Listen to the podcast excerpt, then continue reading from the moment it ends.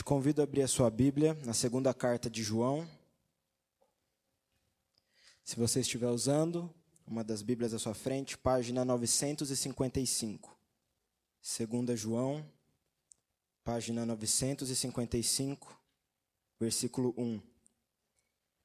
O presbítero, a senhora eleita e aos seus filhos, a quem amo na verdade.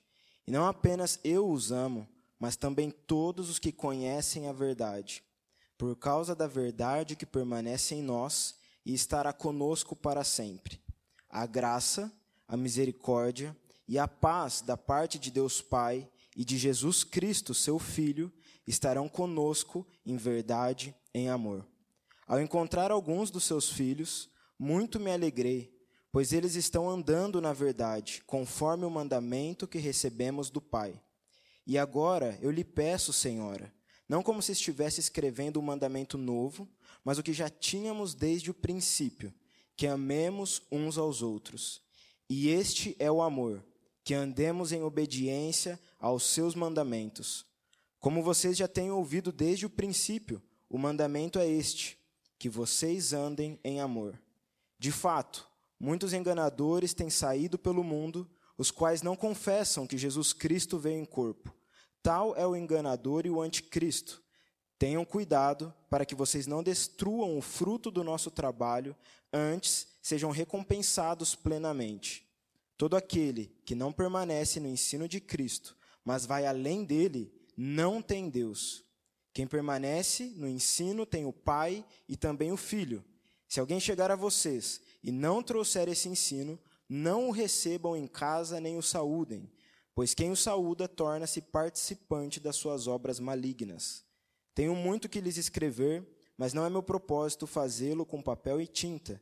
Em vez disso, espero visitá-los e falar com vocês face a face, para que a nossa alegria seja completa. Os filhos da sua irmã eleita lhe enviam saudações. Vamos orar mais uma vez? Senhor, a gente quer pedir, por causa do teu nome santo e para a tua própria glória e para o bem da tua igreja, que o Senhor agora, nesses próximos minutos, diante da tua palavra aberta, nos dê graça, misericórdia e paz. Firma o teu povo, Senhor, o teu amor. Nos lembra, Senhor, que nenhum poder do inferno e nenhum lugar nesse mundo pode nos tirar dos teus braços, dos braços do nosso bom pastor, Espírito Santo. Nossa esperança é que o Senhor use a palavra que o Senhor inspirou para sustentar a fé do teu povo. Alimenta agora, Senhor, cada uma das ovelhas de Cristo, em nome de Jesus. Amém.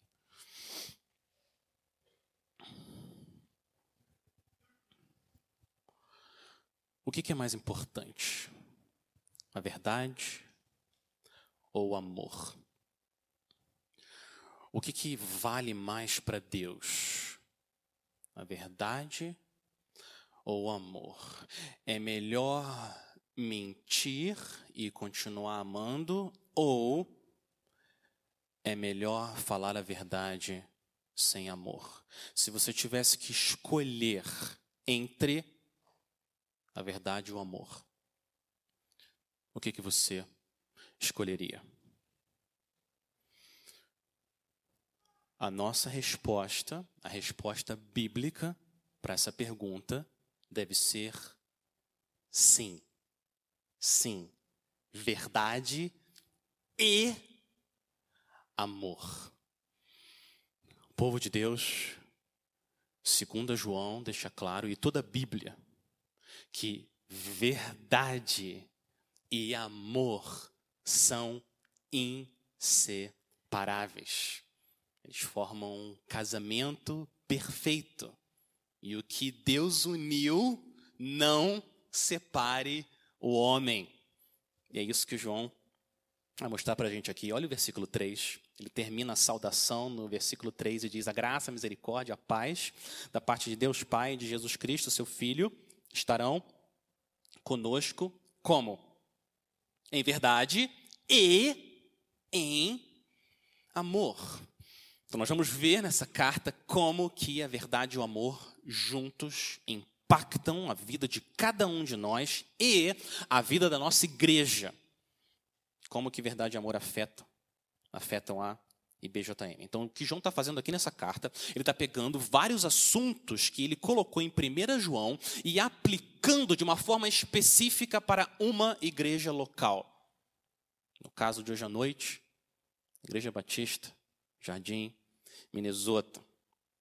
Olha a saudação inicial, ele começa, como era costume na época, no versículo 1, ele começa escrevendo o nome de quem é o autor da carta, ele fala o presbítero. Ao invés de colocar o nome dele, ele coloca presbítero. Presbítero é uma palavra grega que significa homem velho. É isso que significa presbítero. E João, essa altura aqui, mais ou menos no ano 90, ele devia ter, no mínimo, no mínimo, ele tinha 80 anos. Era o único apóstolo ainda vivo. Todos os outros já tinham morrido. Mas João não está usando a palavra presbítero para falar sobre a idade dele. Não é esse o objetivo dele. Ele fala de presbítero para falar sobre o papel que ele exerce nas igrejas. Presbítero, no Novo Testamento, é uma outra palavra para pastor.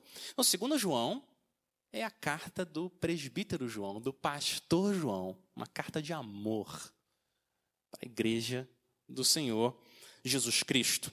E olha para quem que ele escreve, ele escreve para uma igreja local. Eu falei, no versículo 1 fala a senhora eleita e aos seus filhos. Parece que João está escrevendo para uma mulher e para os filhos dessa mulher, mas não é isso que ele está fazendo. Ele está usando essa linguagem de senhora para falar de uma outra igreja. No Novo Testamento, a, a igreja às vezes é colocada como uma noiva que vai se encontrar com o seu noivo, Cristo. Então João está usando a ideia da senhora que vai se casar com o Senhor Jesus Cristo. E ele começa dizendo que ele ama esses irmãos. O versículo 1, a quem amo, na verdade. Ele termina lá no versículo 3, como eu tinha lido, e também termina com amor. Começa com amor e termina com amor.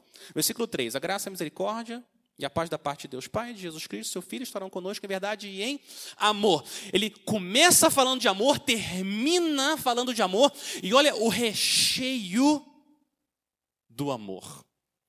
Eu vou ler de novo, a partir do versículo 1. Repara quantas vezes João usa a palavra verdade. Olha só, quantas vezes. Versículo 1. A quem eu amo na verdade. E não apenas eu os amo, mas também todos que conhecem a verdade. Por causa da verdade que permanece em nós, estará conosco para sempre. A graça, a misericórdia e a paz da parte de Deus Pai, de Jesus Cristo, seu Filho, estarão conosco em verdade. Verdade, verdade, verdade. A verdade preenche o amor e torna o amor verdadeiro, real. É isso que João quer mostrar aqui para a gente. Tem mais verdade do que versículo. Logo no começo da carta de 2 João. Mas olha isso, ele não fala, olha o que ele não está dizendo. Eu amo vocês, eu amo vocês de verdade. Não é isso que ele está dizendo. Ele ama eles de verdade, claro que ele ama. Mas não é isso que ele está dizendo. Não amo de verdade, é o que ele diz. Eu amo em verdade, na verdade. Está falando do amor que existe quando você pertence à verdade. Quando você está dentro da verdade que é o Evangelho da verdade, o Senhor Jesus Cristo. Então, quando você está na verdade, esse amor flui e atinge todos aqueles que também estão na verdade. Os crentes experimentam esse amor.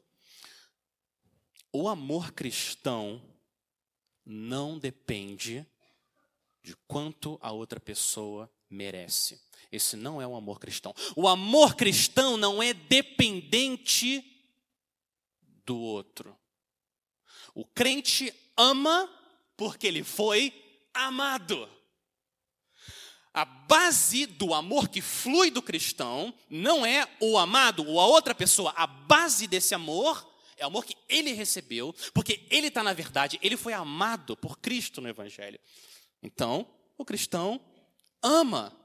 Se Deus me amou, se Deus me amou quando eu andava em rebeldia contra Ele, como que eu vou restringir o meu amor em relação aos outros? Quando eu era inimigo do Senhor, Ele veio até a mim, me amou, se entregou por mim, morreu no meu lugar. Como que eu vou limitar o amor agora que tem que fluir de mim? Então, o amor cristão verdadeiro ele não ama dependendo do que a pessoa responde para mim, ou do mérito da pessoa, o que ela merece. Não. O amor cristão ama porque ele foi amado. É isso que o João está dizendo aqui. Ele termina então, olha a saudação, versículo 3. Repara que ele fala que tanto Deus Pai quanto Deus Filho, Jesus Cristo, os dois são fonte de graça, misericórdia e paz. Só existem duas alternativas aqui. Ou o apóstolo João está escrevendo uma blasfêmia, colocando Jesus Cristo junto com Deus como fonte de graça. Primeira opção. Segunda opção, Jesus Cristo, homem, Jesus de Nazaré, era também Deus. Só tem duas opções, e a segunda é a verdadeira. Por isso que João pode falar isso. O próprio Jesus também é a fonte de graça, de misericórdia e de paz. Agora João entra no corpo da carta, então. Eu quero ver com vocês como que a verdade define a vida de uma igreja saudável. Qual que deve ser a nossa relação com a verdade. Por causa da graça, Deus age com misericórdia. Na cruz, o Pai e o Filho nos dão paz, porque Cristo morreu. E agora, como a gente deve se relacionar com a verdade. Uma igreja saudável faz três coisas com a verdade. Ela abraça a verdade, ela vive a verdade e ela protege a verdade. Ela abraça, ela vive e ela protege essa verdade preciosa. Primeiro, ela abraça, versículo 4. Abracem a verdade. BJM, abracem a verdade. Versículo 4: Ao encontrar algum dos seus filhos, muito me alegrei, pois eles estão andando na verdade, conforme o mandamento que recebemos do Pai. Jesus se alegrou, desculpa, João se alegrou, ele ficou muito feliz porque ele viu, ficou sabendo que a igreja estava andando na verdade. Imagina que você não vê um amigo muito tempo, muitos meses, anos, e chegam, chegam notícias até você. Você lembra do José? Lembra do José? Então, José ficou viúvo. Seu coração se entristece. José ficou viúvo e ele e ele está no hospital, problema sério de saúde, internado há um mês. Seu coração fica mais triste. A situação financeira do José é muito, muito difícil. Mais triste, mais. A notícia vai só empurrando você. Mas vem o portador da notícia e diz: Mas deixa eu falar uma coisa para você. O José está andando na verdade. Ele continua amando Cristo. E aquilo desce como copo de água numa garganta seca refrigera sua alma. Ele está sofrendo, mas ele está na verdade em Cristo. Que, que pode ser mais importante? O que, que pode tra trazer mais alegria ao nosso coração do que a gente saber que nosso irmão está andando na verdade? É isso que João está dizendo aqui. Verdade é só o jeito do apóstolo João falar do evangelho. É a palavra que ele usa, verdade, mas está falando do evangelho verdadeiro. A verdade, segundo João, é mais específica do que qualquer verdade. Um mais um é dois, mais um é dois, isso é verdade, mas a verdade aqui é mais específica. Como que a gente sabe disso? Olha o versículo 9, quando ele fala um pouco mais do contexto que ele vai tratar com a igreja. No versículo 9, ele fala o seguinte: Todo aquele que não permanece no ensino de Cristo, no ensino de Cristo, na doutrina de Cristo, mas vai além dele, não tem Deus. Então, o, o, o, a ideia principal que João está colocando diante da gente, quando ele fala a verdade, é a verdade sobre Cristo. Ele está falando do Evangelho. Muito bem. Então, igreja, abrace a verdade e não solte ela por nada. Porque abraçar a verdade, receber a verdade é receber Cristo. Só existe vida na verdade. Doutrina é essencial porque Jesus é essencial. Por isso que a gente ama a palavra de Deus. A gente só pode amar quem a gente conhece. A gente só pode amar uma pessoa que a gente conhece. E quanto mais a gente conhece do nosso precioso e grande Salvador, mais a gente entende o amor dele por nós e mais a gente ama ele de volta. Então, abracem a verdade. Uma igreja saudável é uma igreja centrada na palavra. Tudo gira em torno da palavra, tudo que ela faz é em torno da palavra. Quando ela se movimenta e ela anda, essa igreja anda na verdade. Sempre. Um cristão saudável é um cristão que ama a Bíblia. Ama a Bíblia. Ele fala junto com o salmista, no Salmo 119, 97, quanto amo a tua lei. Ela é minha meditação dia e noite. Tem saúde nesse coração que ama a verdade da palavra de Deus. Mas, como o pastor John MacArthur disse, sabiamente, conhecimento é essencial, mas não é suficiente. Conhecimento é essencial, mas não é suficiente. Andar na verdade é mais do que conhecer a verdade e crer na verdade. Não basta só conhecer ou abraçar a verdade. A gente precisa viver a verdade. É isso que João faz agora com a igreja e o Espírito Santo com a IBJM. Vivam na verdade. Vivam a verdade. Versículos 5 e 6. E agora eu lhe peço, senhora, igreja, como não como se estivesse escrevendo um mandamento novo, mas o que já tínhamos desde o princípio, que amemos uns aos outros.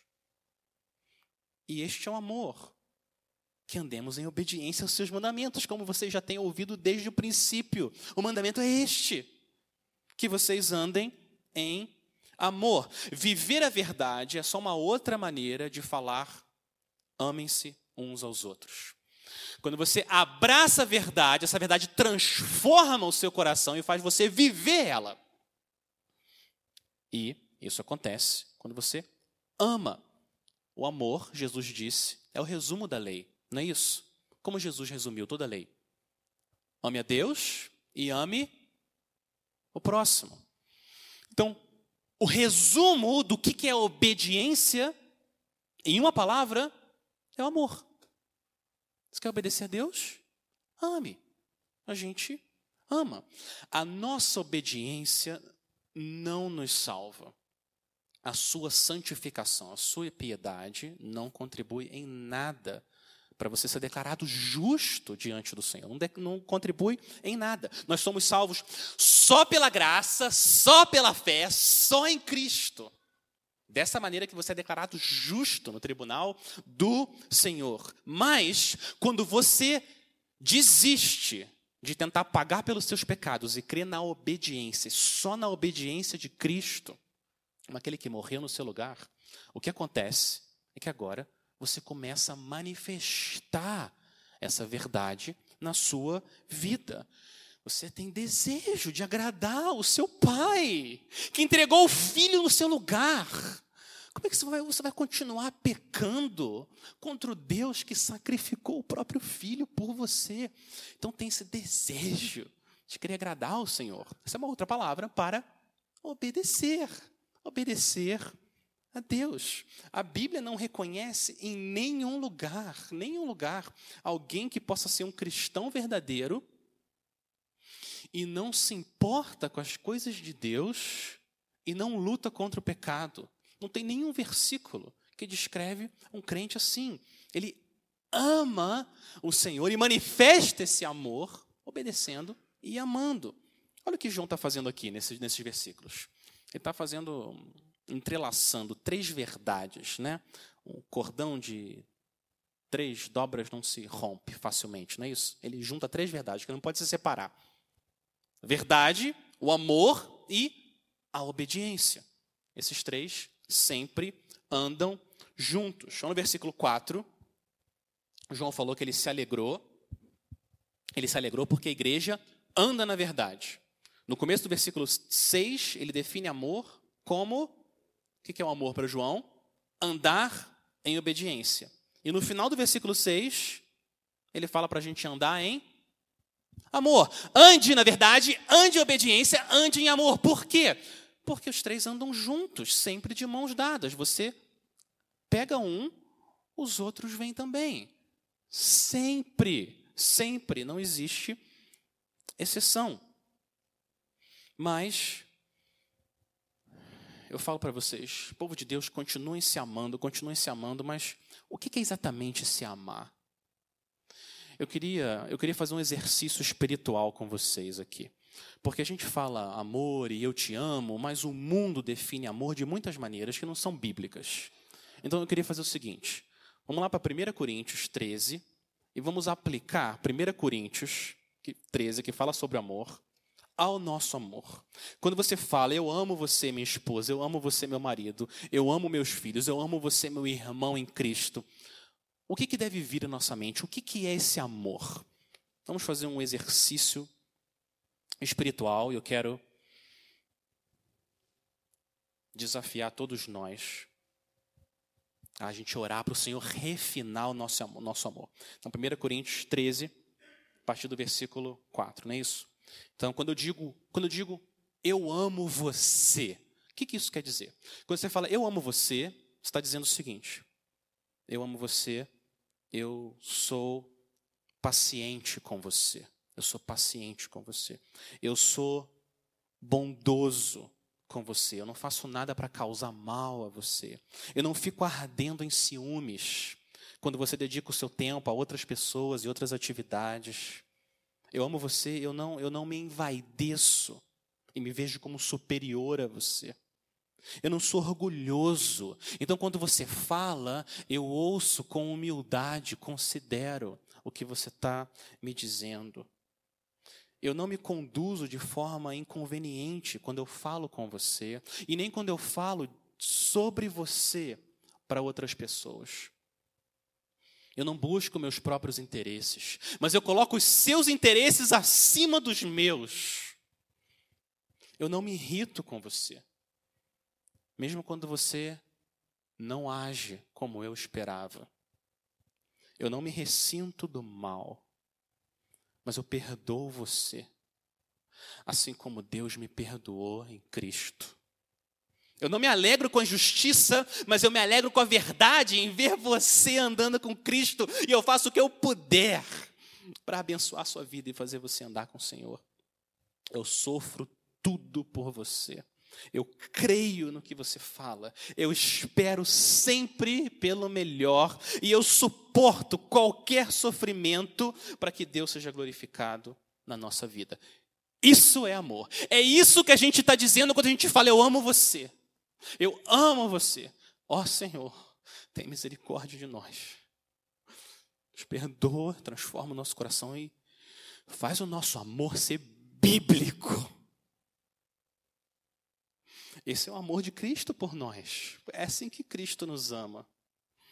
E esse é o amor que deve circular na IBJM e nas nossas casas. Mas agora vem a razão. Por que, que João está encorajando a igreja a andar na verdade, na obediência e no amor? Por quê? E a razão é a seguinte: o objetivo principal é a proteção. É a proteção espiritual. A verdade o amor e a obediência funcionam como muralhas espirituais para proteger a saúde e a vida de uma igreja. Por isso que o João está implorando com a gente, para a gente não abandonar a verdade e o amor. Olha o versículo 7. A primeira palavra do versículo 7, a NVI coloca de fato.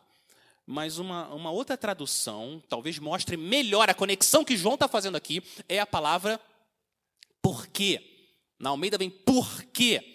E a conexão que o apóstolo está fazendo é a seguinte: povo de Deus, continuem firmes na doutrina, continuem se amando, continuem obedecendo a palavra do Senhor, porque, versículo 7, enganadores estão vindo e atacando a nossa igreja. Continuem andando na verdade, andando em obediência, andando em amor, porque nós estamos sendo atacados. O exército de Satanás vai atacar a igreja de Cristo. Essa é a razão porque João fala isso. Então, ele termina, depois de falar para a gente abraçar a verdade, viver a verdade, agora protejam a verdade. Protejam a verdade, ela é muito preciosa. Vou ler de novo o versículo 7 e 8. De fato, porque muitos enganadores têm saído pelo mundo, os quais não confessam que Jesus Cristo veio em corpo. Tal é o enganador e o anticristo. É o alerta dele. Versículo 8. Tenham cuidado para que vocês não destruam o fruto do nosso trabalho, antes sejam recompensados plenamente. O que João está dizendo é que se uma igreja abre as portas para que o falso ensino, os portadores do falso ensino entrem, o que acontece é que o falso ensino vai quebrar o fundamento da igreja. Imagina uma construção e o engano, o falso ensino quebra os primeiros tijolos próximos do solo. O que acontece é que tudo cai, tudo rui.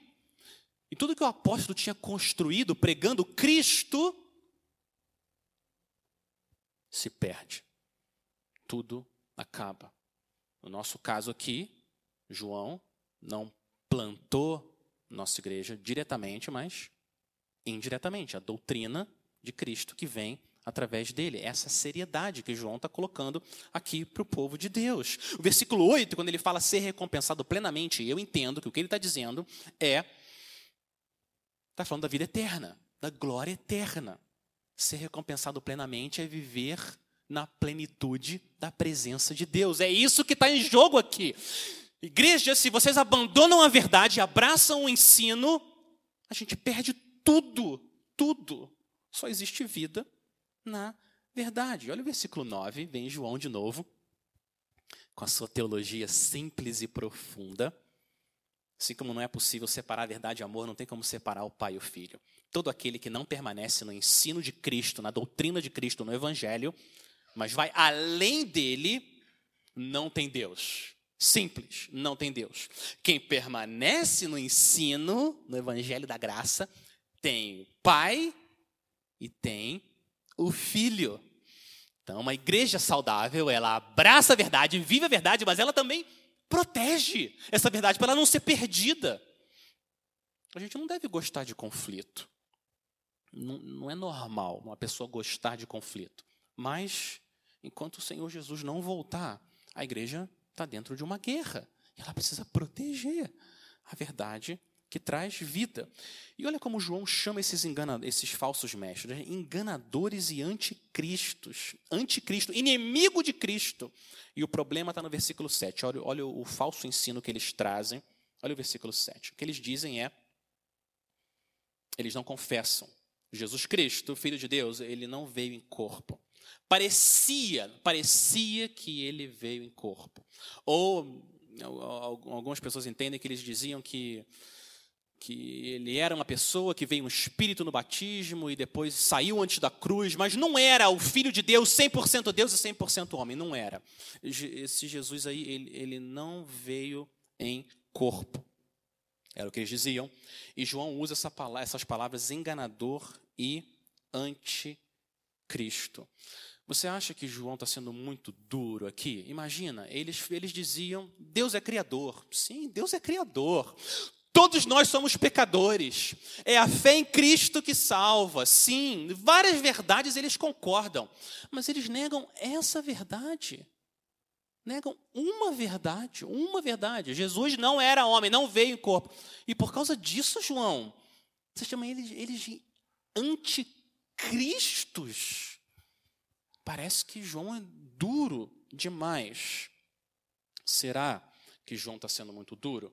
Eu lembro uma vez eu estava conversando com uma mulher, testemunha de Jeová, e conversa vai, conversa vem. E ela falando: Ah, mas, mas poxa, mas só, só por causa dessa discordância, se Jesus é Deus também ou não, só por causa disso, isso faz tanta diferença assim?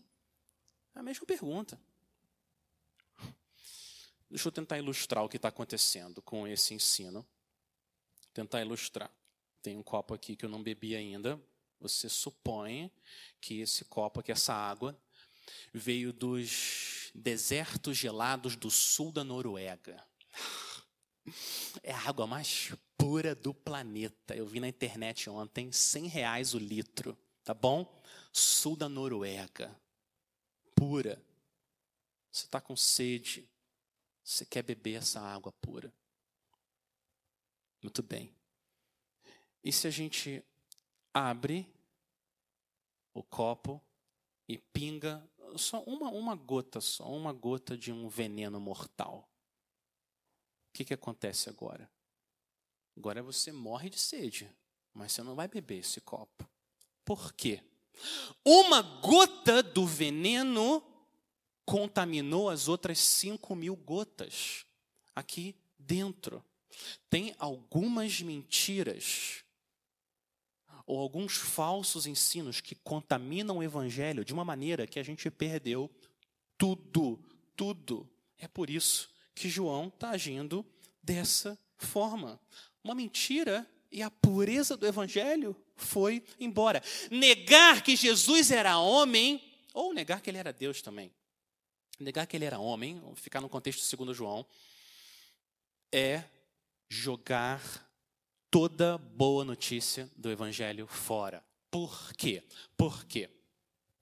Se Jesus não veio em homem, como homem, então, na cruz, um homem, nosso representante, substituto, não morreu. Foi alguma outra pessoa que morreu ou outro ser que morreu. E se Cristo, como homem, não foi julgado por Deus no nosso lugar, os nossos pecados ainda não foram pagos. E se os nossos pecados não foram pagos, a gente não tem acesso ao Deus Santo. Se Cristo não é homem, todos nós vamos perecer para sempre. Não é um detalhe, isso é tudo, é o Evangelho. É por isso que João age assim: igrejas são enganadores, se protejam. Não. Essa mensagem vai destruir tudo, tudo que a gente construiu.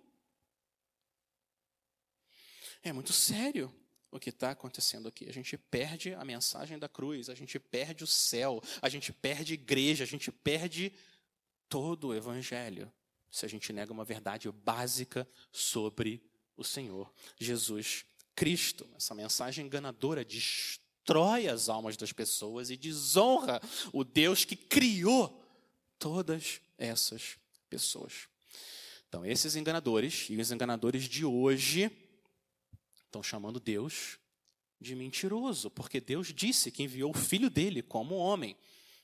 É isso que está acontecendo. Esse é o grau de seriedade do problema aqui. E a gente ama demais a igreja e a glória de Deus para deixar isso acontecer. Agora, olha a consequência prática do que João está dizendo no versículo 10. Esse erro doutrinário é tal, é tamanho, que ele fala para a gente não se associar de nenhuma maneira. Separação das pessoas que pregam essa mensagem falsa. Versículo 10. Se alguém chegar a vocês e não trouxer esse ensino, o ensino de Cristo, ele fala, não o recebam em casa, nem, nem o saúdem. Olha o que João está dizendo. O que acontecia na época é que os evangelistas, os pregadores, eles iam passando, né, lugar em lugar, pregando a mensagem. Eles precisavam de hospedagem, não tinha ibis, não tinha esses vários hotéis, então eles tinham que se hospedar na casa de alguém, receber abrigo e alimento. João está dizendo: não receba eles em casa. Não apoiem esses falsos mestres de maneira nenhuma. Não contribua em nada para eles espalharem essa mensagem que separa as pessoas de Deus. Para para pensar. Algum de nós, a gente ia ajudar ou dar dinheiro ou hospedar um criminoso? Há pouco tempo tinha um rapaz aí lá em Goiás, eu acho, Brasília, matando um monte de gente, né? A gente hospedaria alguém que, que é um criminoso? Ninguém faria isso. Nenhum de nós ia contribuir. Aqui é mais sério, é mais sério do que esse criminoso de Goiás. Porque o que eles estão fazendo não só mata o corpo, mas mata a alma. Destrói as pessoas para sempre. É muito sério o que o, apóstolo está dizendo. Olha o versículo 11. Ele fala por que, que a gente não pode se associar com eles, porque se a gente saúda eles, se a gente tem comunhão com eles, a gente se torna participante das suas obras malignas. A gente quer participar das obras divinas. A obra de Deus, o Evangelho, não as obras malignas, que destroem as pessoas para sempre. A gente não quer se envolver com isso e ofender ao Senhor. Difícil, como que, a gente, como que a gente se relaciona? A gente tem que tomar cuidado, porque muitas, muitos desses se dizem evangélicos. Esse é o problema. Eu lembro uma vez, eu fui pegar meus filhos no colégio evangélico, na saída, ali, da, na saída, no horário de saída, e vem uma menina, se diz evangélica também, e ela diz que vai participar de um concurso de música evangélica, pedindo ajuda, dinheiro, para poder viajar ou fazer alguma coisa. Tá bom? Poxa. Cantora evangélica. Num concurso evangélico. Eu estou numa escola evangélica. Coloquei aquela mão na carteira. Caramba, peraí. Deixa eu só perguntar. Qual que é a igreja que ela vai? Qual, qual, qual igreja que, que você é membro? Eu sou da Igreja de Jesus Cristo dos Santos dos Últimos Dias. Ah, você é mormon? Aham. Uhum. Não lembro tudo que eu falei para ela. Mas eu falei: eu não posso ajudar você. O Cristo que vocês pregam é diferente do Cristo que eu creio. Eu não posso me associar. Eu quero que ela ande com o Senhor, mas eu não posso me envolver com uma mensagem que leva as pessoas para o inferno todo dia.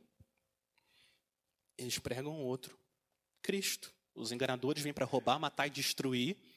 O Senhor Jesus veio para dar vida, vida em abundância. Não é o que esses enganadores estão fazendo. Mas aí você ouve isso, você lembra, porque você já leu os evangelhos, e você lembra que Jesus comia com pecadores, não é isso? Ele foi acusado disso. Ele comia com pecadores. Ele conversava com eles. Como é que a gente entende o que, que João está fazendo aqui? O que, que ele está dizendo? Então, eu me sinto na obrigação de esclarecer o que, que João não está dizendo. O que, que João não está dizendo? João não está dizendo que você não deve receber não cristãos na sua casa. Não está dizendo isso. Não é isso que ele está falando. Testemunho de Jeová, pé, toca lá a campainha, não, não passa, não passa daqui. N não é isso que João está dizendo. Você pode convidar ele e oferecer café, mas você trata essa pessoa não como se fosse um irmão na fé, mas você prega Cristo. Não é isso que João está dizendo. Ele está falando para a gente não usar a nossa casa para hospedar falsos mestres, contribuir com ministérios que pregam uma mensagem falsa. É isso que ele está falando. Segunda coisa que João não está dizendo. Importante, João não está dizendo que você precisa ser grosseiro e mal educado. Também não é isso que João está dizendo. A gente tem que tratar as pessoas com dignidade. Todas as pessoas foram criadas à imagem e semelhança de Deus. Isso é importante porque algum de nós, a gente fica tão apaixonado pela verdade que se alguém desvia qualquer coisa, a gente já chega voadora. Isso não está certo. Não é isso que João está dizendo. A gente tem que tratar as pessoas com amor, mas sermos firmes. E no caso dos falsos mestres, não dá nenhuma impressão que tudo bem o que eles estão fazendo. Quando a gente age de forma agressiva, a gente está negando a graça que a gente falou que conhece. Então não faça isso. E terceiro e último, o que João não está dizendo é que qualquer desvio doutrinário é heresia. Não é isso. Ele está falando de falsos mestres que pregam uma mensagem que condena as pessoas e não salva. Dá um exemplo dos nossos amados irmãos presbiterianos.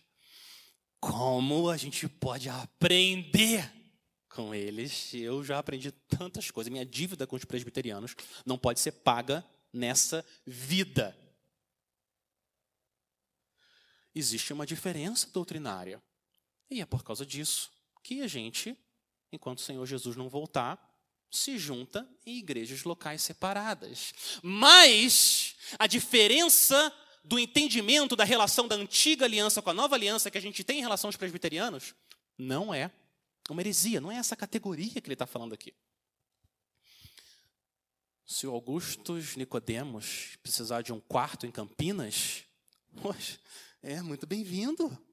Eu quero conversar teologia com ele, aprender muito com ele. Não é qualquer erro doutrinário que atitude deve ser essa, certo?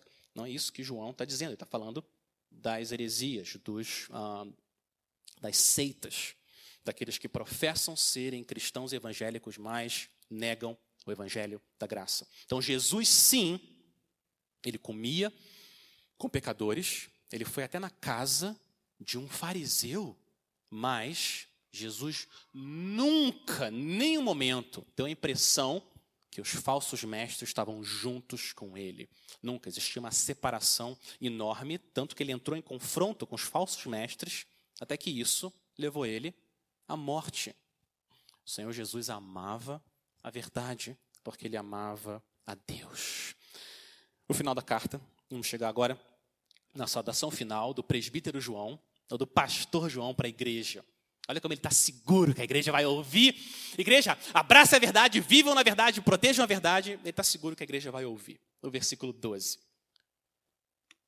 Eu tenho muito que escrever a vocês, mas não é meu propósito fazê-lo com papel e tinta. Em vez disso, espero visitá-los e falar com vocês face a face. No grego, a expressão é bonita, no original é boca a boca, face a face. Eu quero ver você, para que a nossa alegria seja completa. Nossa alegria só vai ser completa quando a gente tiver comunhão. Olha isso, João começou falando de alegria, ele termina falando da alegria que ele vai ter em visitar. Por quê? Porque o crente ama estar com os outros crentes, outros cristãos. Cristão tem prazer em outros cristãos, é ou não é? Salmo 16. Quanto aos santos que é na terra, eles são os notáveis nos quais tenho todo o meu prazer. Davi tinha prazer no povo de Deus, e esse é o amor que o Senhor coloca quando a gente recebe a verdade. É uma preparação para a gente ir para o céu é estar com o povo de Deus. Mas olha, olha que interessante. João está usando a tecnologia disponível para ele. Ele pega um papiro, pega pena, pega tinta, tecnologia que ele tinha, e ele escreve uma carta. Mas ele não entende que isso é suficiente. Ele não acha que isso substitui a comunhão. Olha o que, que ele fala. Ele podia escrever mais, mas eu quero visitar vocês. Eu quero ver vocês face a face. Eu quero ter comunhão com vocês. Eu quero ter contato físico, viver a verdade. Eu entendo João não vive na nossa época, mas eu entendo que João enxerga a comunhão como sendo uma comunhão presencial. A gente agradece ao Senhor pela tecnologia. Senhor, obrigado. Obrigado pela internet. A gente pode transmitir a palavra de Deus, gravar o que é pregado. Sim, louvado seja o Senhor pela internet. Mas a tecnologia não é um substituto. Entendo que João ia rejeitar a ideia de culto online. O culto significa estar presente, ter comunhão face a face. A gente usa tecnologia, mas achar que ela substitui é um erro. Não é isso que a palavra do Senhor diz. A gente precisa ter doce comunhão. E João termina dizendo que essa comunhão que existe de forma física na igreja local também deve se espalhar para outras igrejas. Olha o versículo 13, ele termina dizendo: os filhos da sua irmã eleita, que é uma outra maneira de falar, os crentes da igreja onde eu estou, enviam também saudações. Os cristãos da minha igreja estão mandando saudações para vocês. Uma igreja que se isola isola, não tem comunhão com nenhuma outra igreja, nenhum outro cristão, isso não é bíblico, isso não é andar na verdade. O Senhor abre oportunidades para a gente ter parceria com igrejas em Sumaré, em Moçambique, e no Acre, e aonde for. A gente deve abraçar essas oportunidades e termos parcerias no Evangelho. Então, povo de Deus, Vamos continuar proclamando a majestade de Cristo, para que as pessoas sejam transformadas e Deus seja exaltado. Então, continuem abraçando a verdade e amando a doutrina. Continuem vivendo a verdade, se amando como vocês têm se amado e Protejam a verdade. A gente precisa proteger a verdade e todos os enganos para que o nome de Deus seja honrado, o evangelho verdadeiro continue edificando a igreja e produzindo frutos. E se a gente fizer isso, assim a nossa alegria vai ser completa. Vamos orar? Vamos orar. Senhor, nós queremos agradecer o Senhor pela, pela tua palavra, pela verdade. Nós cremos que o Senhor nos deu um livro e que nesse livro o Senhor revela a doutrina de Cristo, quem Ele é de verdade. O Deus que se fez homem e se entregou na cruz, no nosso lugar. Senhor, a gente quer pedir que o Senhor proteja a nossa igreja do erro. Nos proteja, Senhor a gente quer pedir que o Senhor nos ajude também a andar em amor, que a gente manifeste a nossa fé em atos de amor uns com os outros. E a gente pede, Pai, que a nossa igreja, a IPJM, possa ser encontrada fiel quando o Senhor Jesus voltar. É no nome dele que nós oramos. Amém.